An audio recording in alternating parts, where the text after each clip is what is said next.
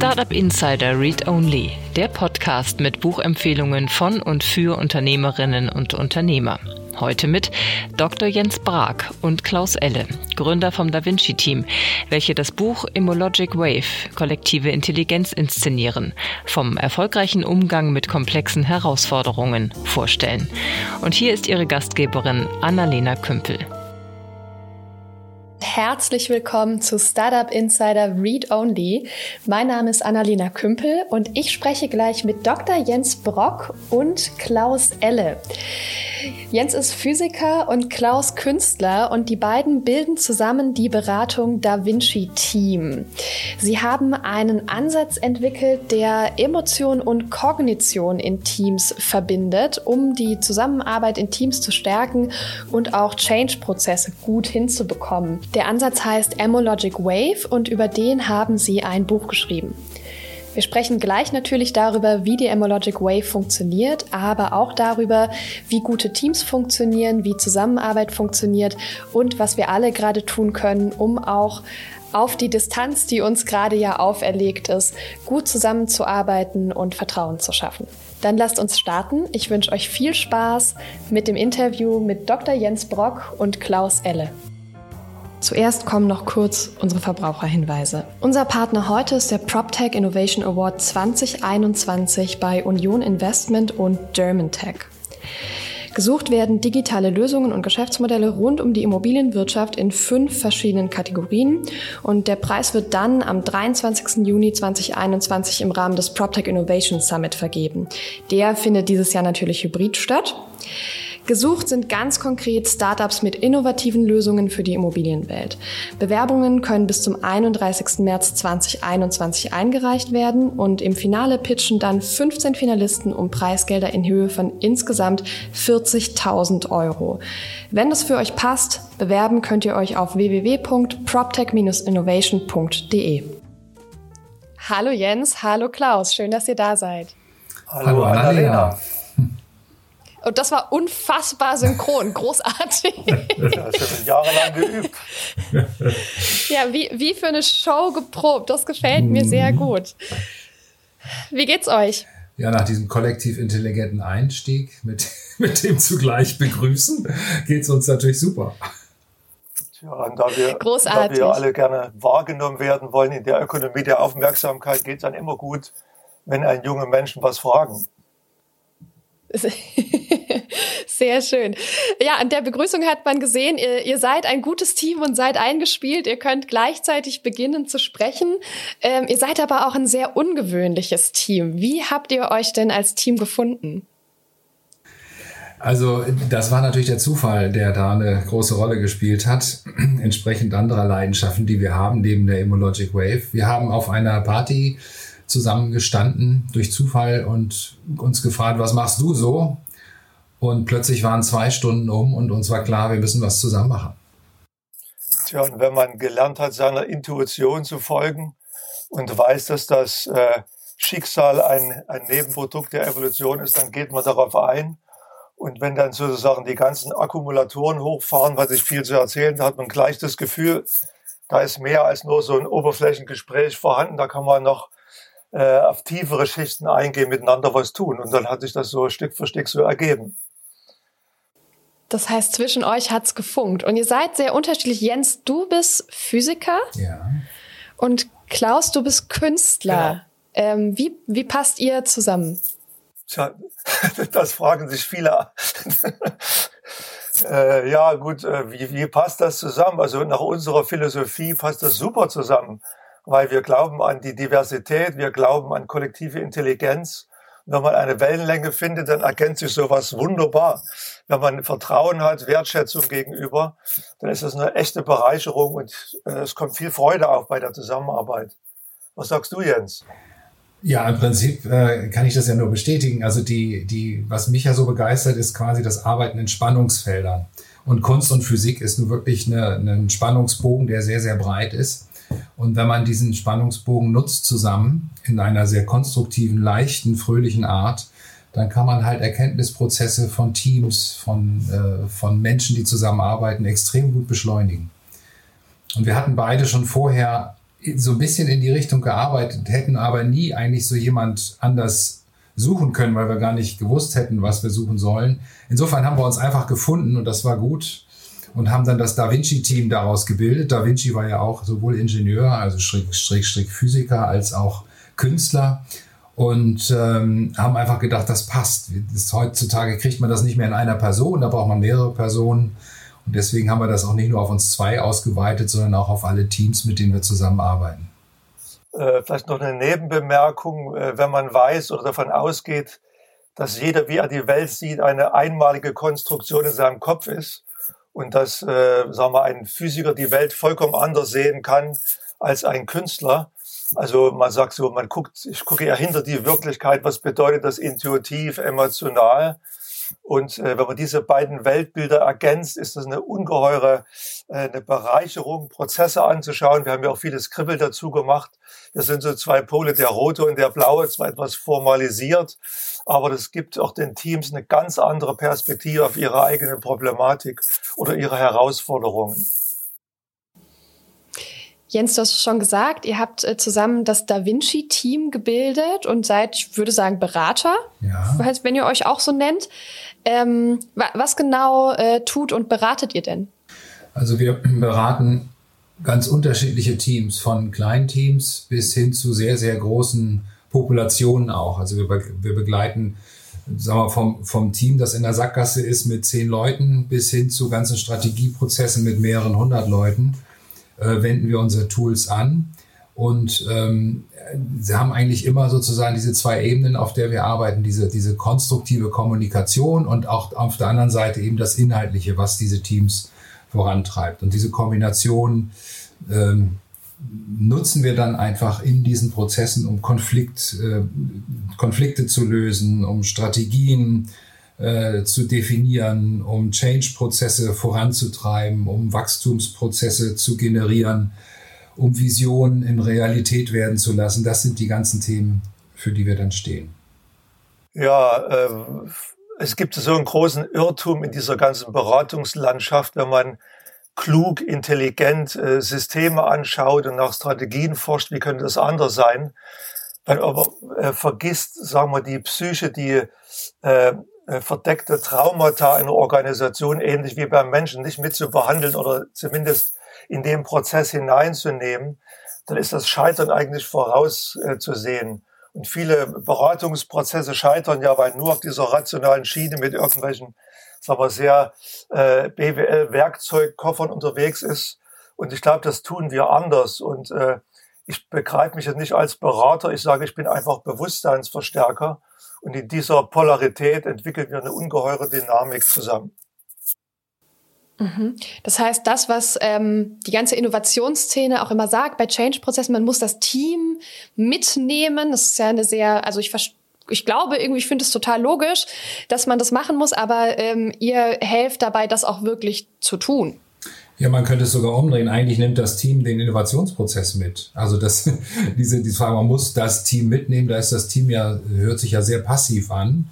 Man muss die Schäfchen bloß treiben. Nee, bei uns ist das anders. Jedes Schäfchen wird Häuptling sozusagen und gibt Vollgas nach vorne, weil alle sehr, sehr ernst genommen werden in ihrer Perspektive.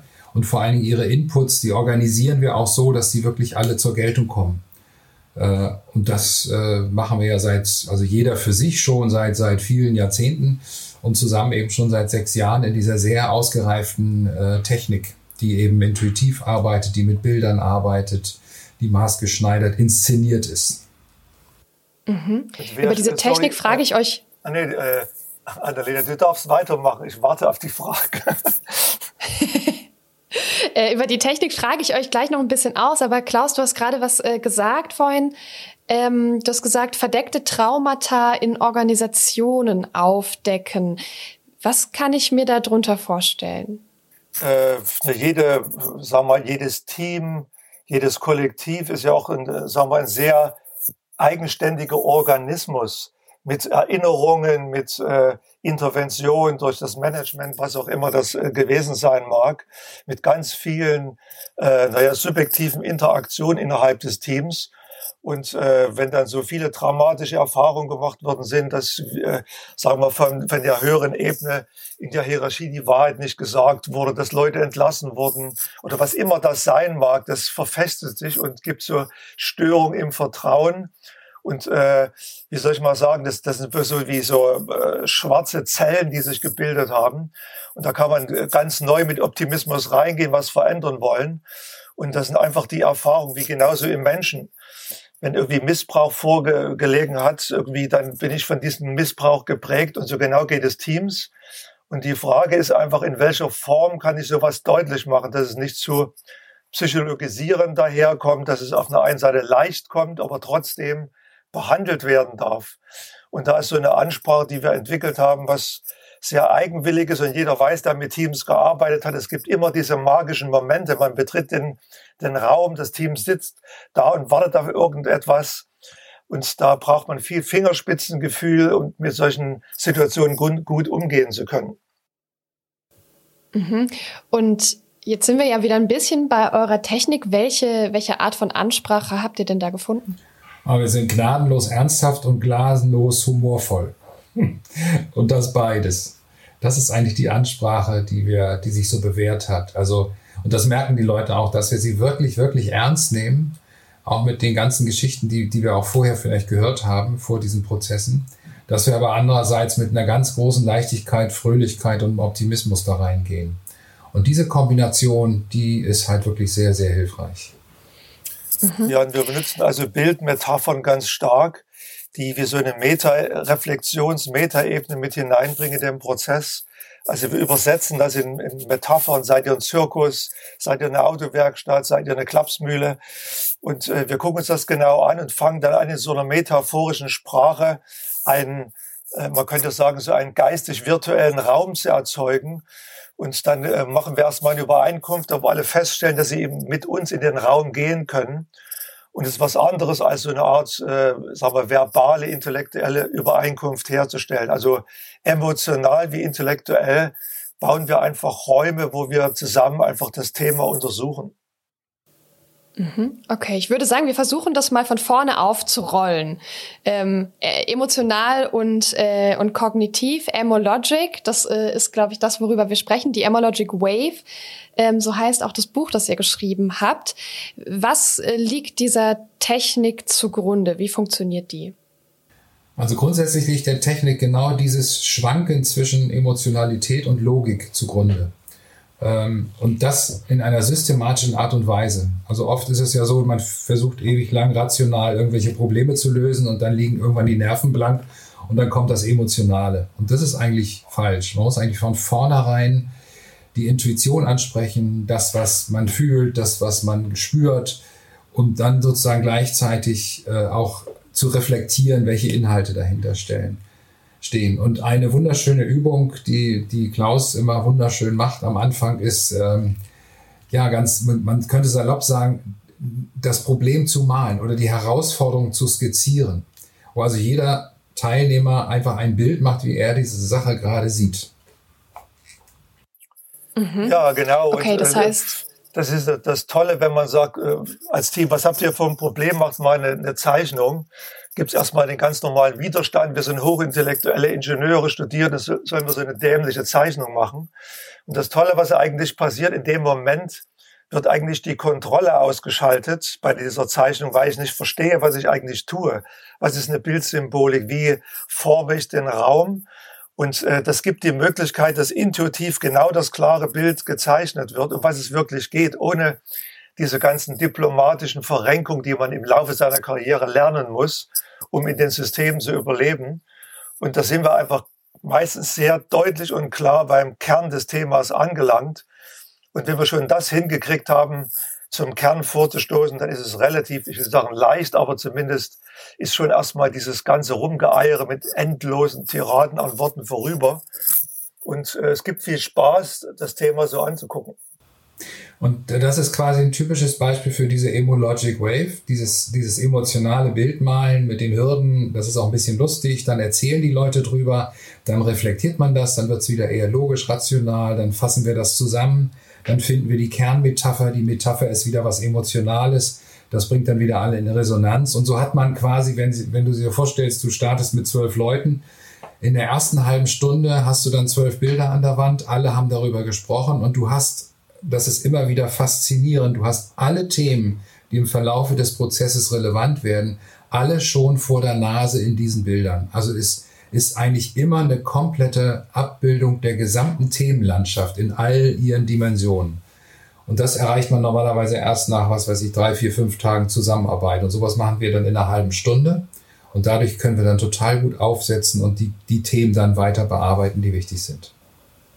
Mhm. Und wie geht's dann weiter? Also jetzt, ne, das Team hat ein Problem, mhm. äh, ruft euch dazu, ruft das Da Vinci-Team dazu und dann wird gemalt, ähm, ja. so dass ihr ein bisschen sehen, ne, dass ihr, dass ihr das da rausholen mhm. könnt. Ich habe das jetzt so salopp gesagt, ja, aber es ist einfach verkürzt. Ja. Ähm, wie geht's jetzt weiter? Wie bearbeitet ihr das, was ihr an Problemen in den Teams findet?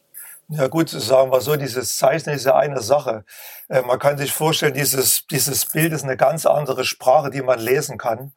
Und das ist ja unsere gemeinsame Kompetenz, dass wir dann in eine sehr, sagen wir, ambitionierte, klare Analyse dieser Bildwelt reingehen.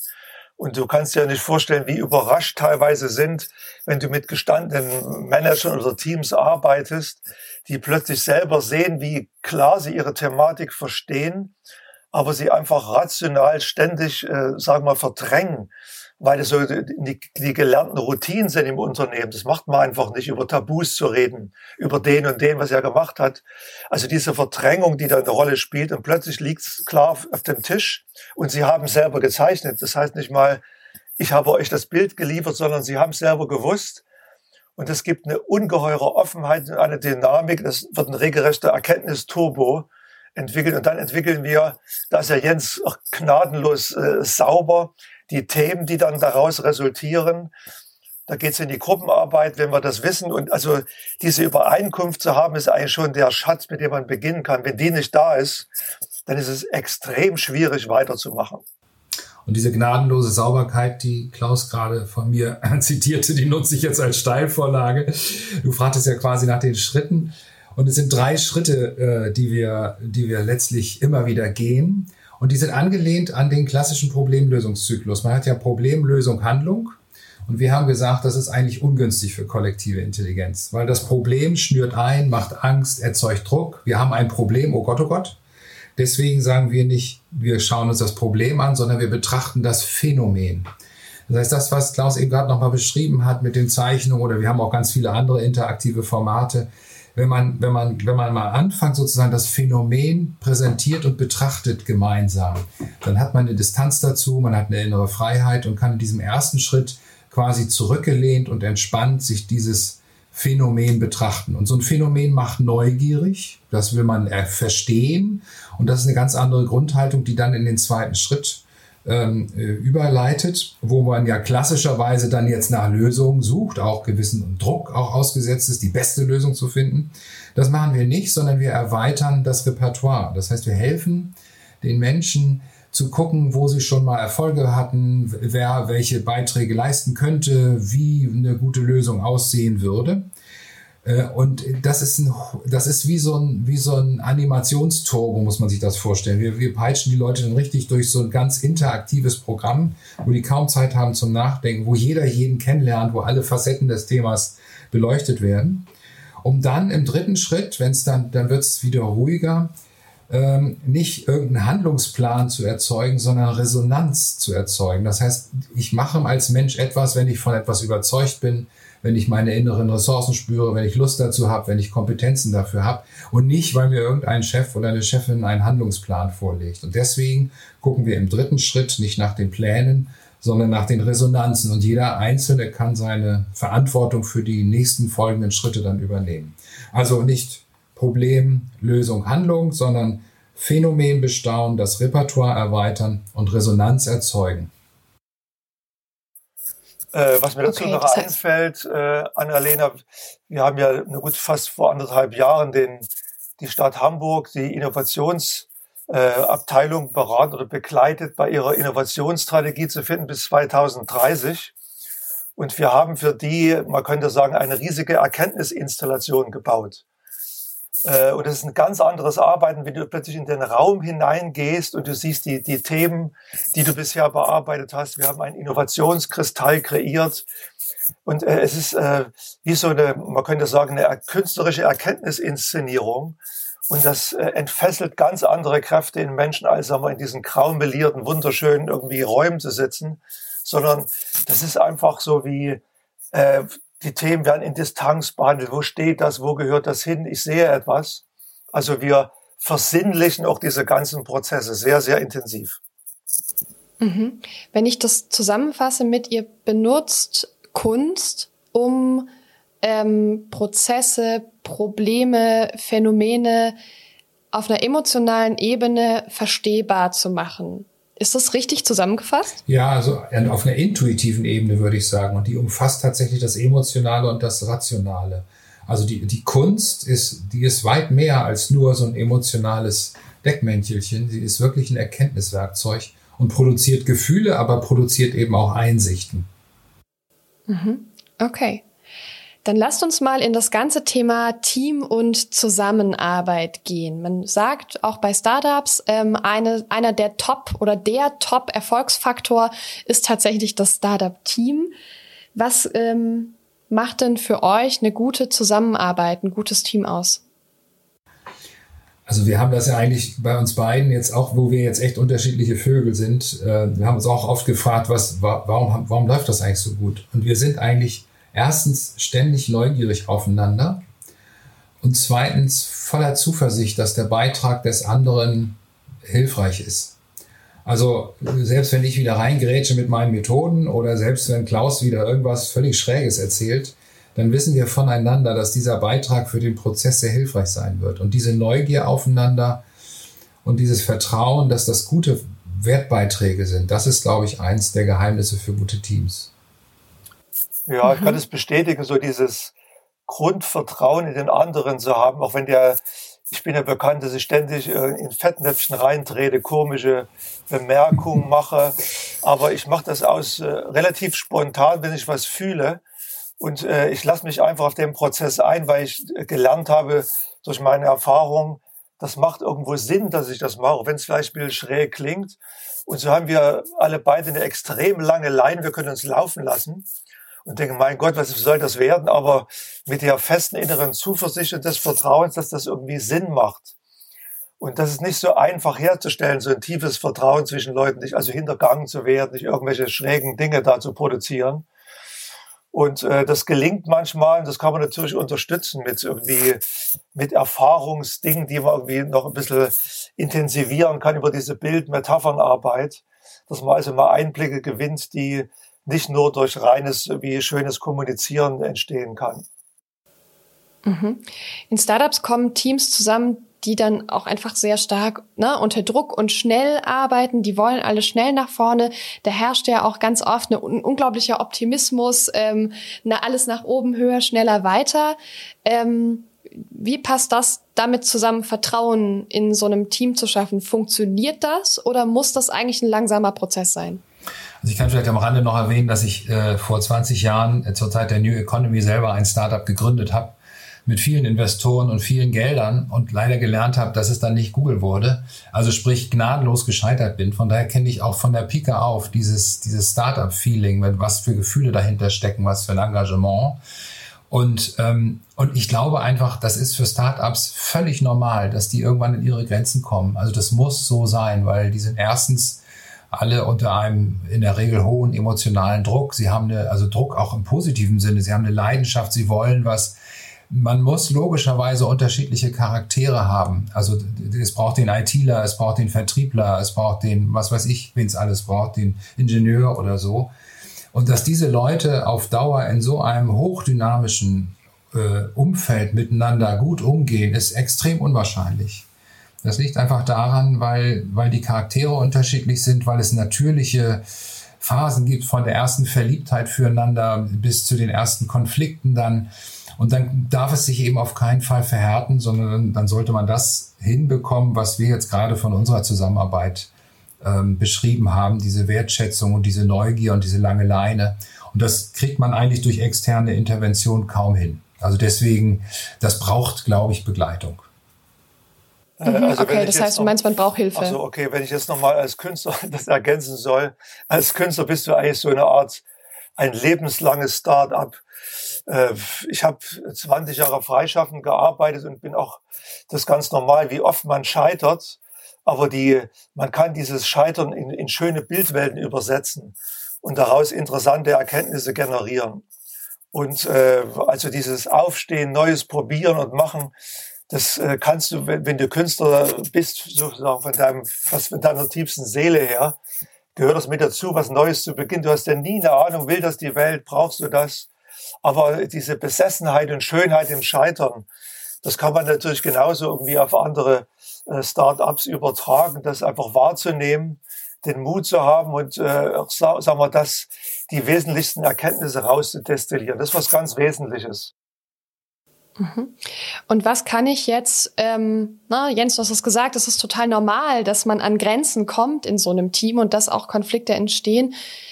Was kann ich denn als Gründerin oder Gründer tun, um meinem Team zu helfen, ähm, diese Konflikte gut zu bearbeiten und einfach das Vertrauen auch ähm, aufrechtzuerhalten oder wieder aufzubauen? Also ganz banal, das Buch kaufen. Erstens.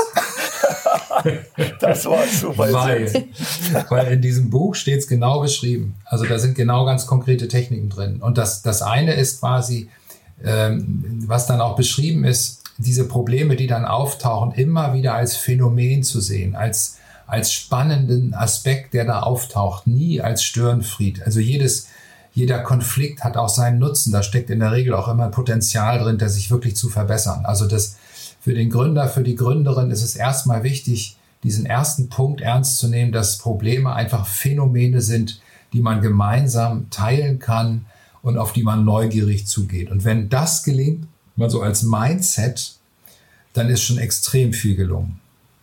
Äh, das andere, was ich sehr, sehr wichtig finde, wir leben ja in so einer Phase von großer Individualisierung, von, auch von Instabilitäten. Und äh, was, glaube ich, extrem notwendig ist, auch Start-up-Teams, dass sie alle, jeder Einzelne an seiner Persönlichkeit mitarbeitet. Also nicht nur das Produkt voranbringen, sondern sagen wir, diesen Raum der Persönlichkeitsentwicklung wirklich intensiv nutzen. Was ist ein Team? Wer bin ich selbst? Also Feedback-Schleifen einbauen, mich zu, wirklich zu äh, analysieren in so einem Team.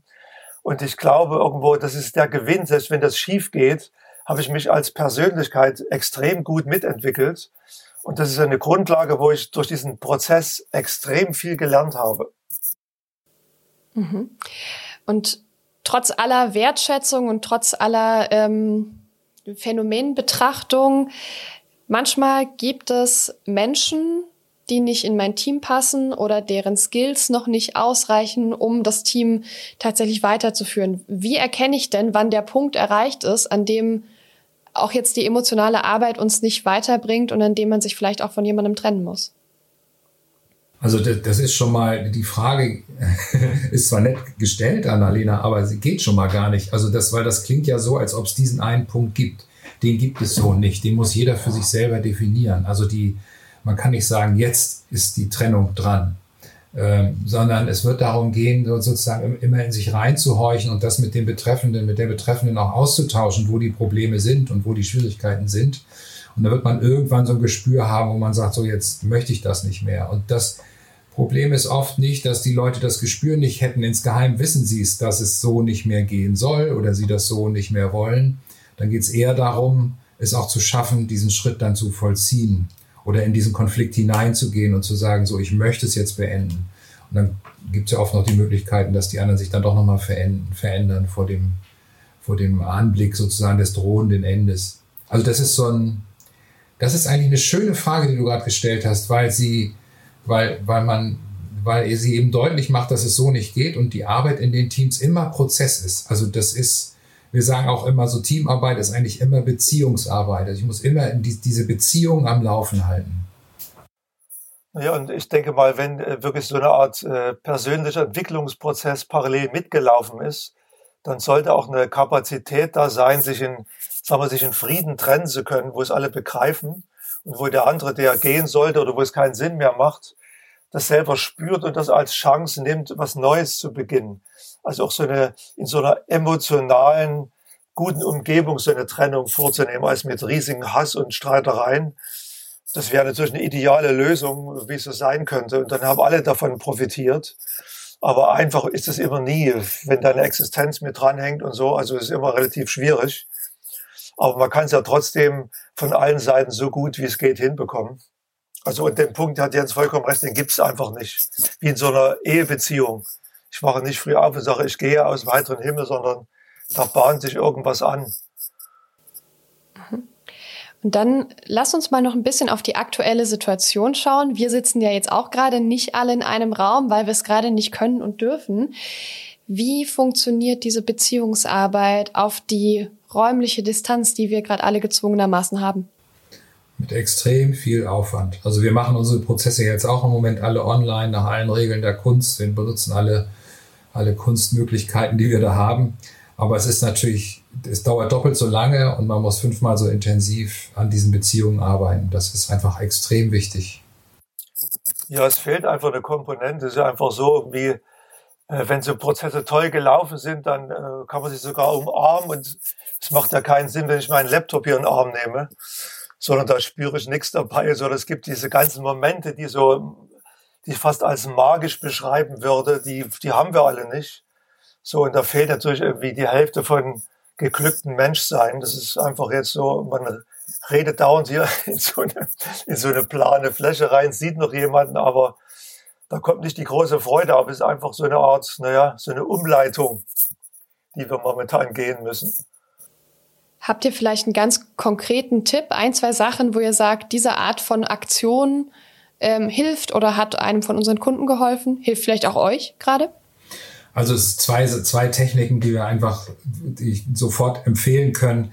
Das eine ist, ein Blitzlicht zu machen. Also Blitzlicht ist eine bekannte äh, Technik aus dem Stuhlkreis oder sowas. Also jeder sagt einen Satz, wie es ihm gerade geht. Also wenn eine Konferenz anfängt online, jeder einen Satz, wie es ihm gerade geht. Klingt total simpel, ist aber wahnsinnig schwer. Ein Satz, nicht zwei Sätze zu der Fragestellung, die gestellt wurde, ganz kurz und bündig einmal rum, danach nicht noch in Diskussionen abschweifen oder irgendwie sowas. Also jeder kurz ein Statement, zack, und zwar immer am Anfang und am Ende. Ähm, und das zweite ist, wenn, wenn man irgendwelche Themen hat, das, was wir ja, das beschreiben wir auch in dem Buch, wie man das macht, dieses, diese Zeichnung machen, was, was ist für mich gerade das Thema, einfach eine Skizze machen, vor die Kamera halten, das kurz beschreiben. Äh, auch das wirkt Wunder, weil man, äh, weil man einfach viel mehr von sich preisgibt, äh, als man selber vorher wusste von sich. Und das ist für die anderen mhm. dann auch spannend. Also solche, solche, so, solche, solche, solche Kombinationen aus hoher Disziplin bei diesem Blitzlicht zum Beispiel und eben, und eben dieser kreativen Intervention mit diesem, mit diesem Bilderzeichnen, das sind also zwei konkrete Techniken, die eigentlich zum Standard gehören sollten. Also nicht vor jeder Session ein Bild zeichnen, aber immer wenn es um neue Themen geht oder wenn es schwierig wird. Dann ähm, zum Abschluss, abgesehen davon, äh, dass äh, ich euer Buch kaufen sollte und einmal lesen, wie ich, äh, wie ich damit umgehe, wie die Technik funktioniert. Wir kommen ja an einem Sonntag raus. Was kann ich denn nächste Woche ganz konkret tun, um besser mit meinem Team zusammenzuarbeiten? Also ich fände, also einmal könnte man einfach, wir reden nicht von Problemen, sondern von Phänomenen. Das könnte man mal auf ein großes Flipchart schreiben oder virtuell sich auf den Hintergrund machen. Das, da fängt's an. Also das aber alles, was euch begegnet als Kollektiv, also als Menschen, die da zusammenarbeiten, definiert das als spannendes Phänomen. Also das ist ein richtiges Brainwash-Programm sozusagen. Äh, und das ist mehr als in der, in der Scrum-Szene von Problem zu Herausforderung. Das ist irgendwie nur so ein bisschen, ich will das nicht abwerten, aber das ist, das ist, das ist noch nicht so der richtige Schritt. Der richtige Schritt ist wirklich zu sagen, ab heute kümmern wir uns um Phänomene, die wir alle gemeinsam erforschen wollen. Das wäre ein riesiger Mind-Shift, der in der Start-up-Szene, wo jeden Tag neue Phänomene auftauchen, extrem hilfreich ist. Und das andere, was ich sagen würde, ist, wie durch ungewöhnliche äh, kreative Intervention mal eine Abwechslung in diese Routinen reinbringen. Nicht immer das Gleiche machen und den Mut haben, äh, auch mal sich selber emotional als ganze Person mit reinzubringen. Wie ich das sehe, also nicht diese, diese nüchterne Faktensprache, sondern natürlich auch sich selber als Person angreifbar machen, also sich zu öffnen, das öffnet für die anderen auch den Raum, sich selber mehr mit einzubringen, als wenn ich so eine Art, naja, so ein Manager in der, in der Schale vor mir hatte, der versucht, alles richtig zu machen, aber eigentlich so emotional unerreichbar ist. Und ich kann das bestätigen, vom Phänomen ist eine ganz andere Sache, die, wenn man nach Problemen sucht, sucht man immer Schuldige. Und beim Phänomen ist einfach, äh, ich bin fasziniert von etwas. Und das ist wirklich so eine, eine andere Betrachtungsweise der Welt, die auf alle Themen wie auf die Soziologie anzuwenden wäre, wie auf die Politik. Wenn ich das alles als Phänomen sehe, sehe ich die Welt plötzlich vollkommen anders, weil ich meine Perspektive geändert habe. Sehr schön. Dann danke ich euch beiden für eure Expertise. Schön, dass ihr da wart. Vielen Dank für eure Zeit und bis bald. Ja, vielen Dank von unserer Seite, dass wir Gehör fanden und wir wünschen bei der Umsetzung der ganzen Ideen einfach ganz viel Spaß und vor allem Neugier, weil es wird nicht alles klappen, wird mal klappen, mal nicht, aber äh, rein ins lebendige Leben der kollektiven Intelligenz. Sehr schön. Und wir sind, Perfekt. Äh, ich habe nicht das Gefühl, dass wir mit dir gescheitert sind. Du warst ein echtes Phänomen für mich. Jetzt bin ich unsicher, ob ich ein Problem war oder nicht. Immerhin hast du einen Vornamen, der das Thema Spannungsfelder schon aufnimmt. Mit ja. Anna, Lena hast du ja sowohl Anna als auch Lena. Also du bist, müsstest eigentlich ex, extrem gut talentiert sein, diese Sachen aufzusaugen wie ein trockener Schwamm. Hm. Das kläre ich mal mit allen Eltern. Und jetzt verabschiede ich mich. Sehr ich danke schön. euch. Danke, tschüss. tschüss.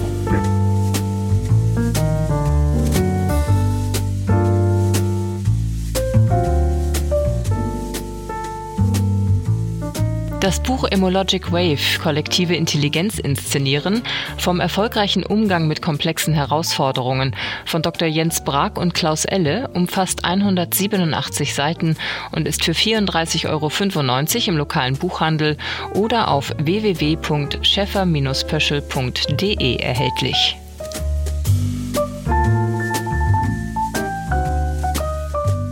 Ja, das war das Gespräch mit Jens Brag und Klaus Elle. Vielen Dank, dass ihr dabei wart.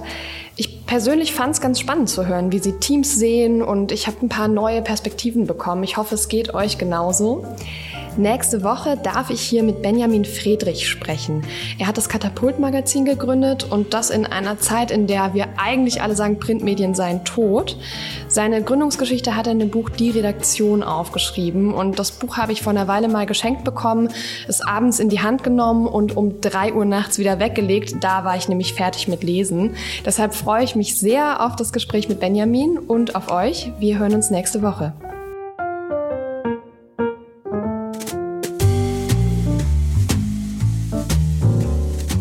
Wir verlosen fünf Exemplare des Buches Immologic Wave, kollektive Intelligenz inszenieren, vom erfolgreichen Umgang mit komplexen Herausforderungen von Dr. Jens Brag und Klaus Elle.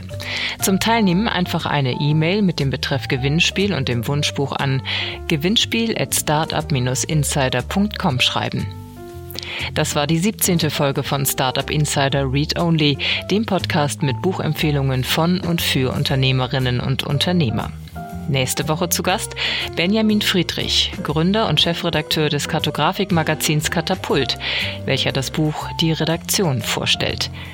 Alle weiteren Informationen zu diesem und allen weiteren Podcasts von Startup Insider erhält man auf www.startupinsider.de.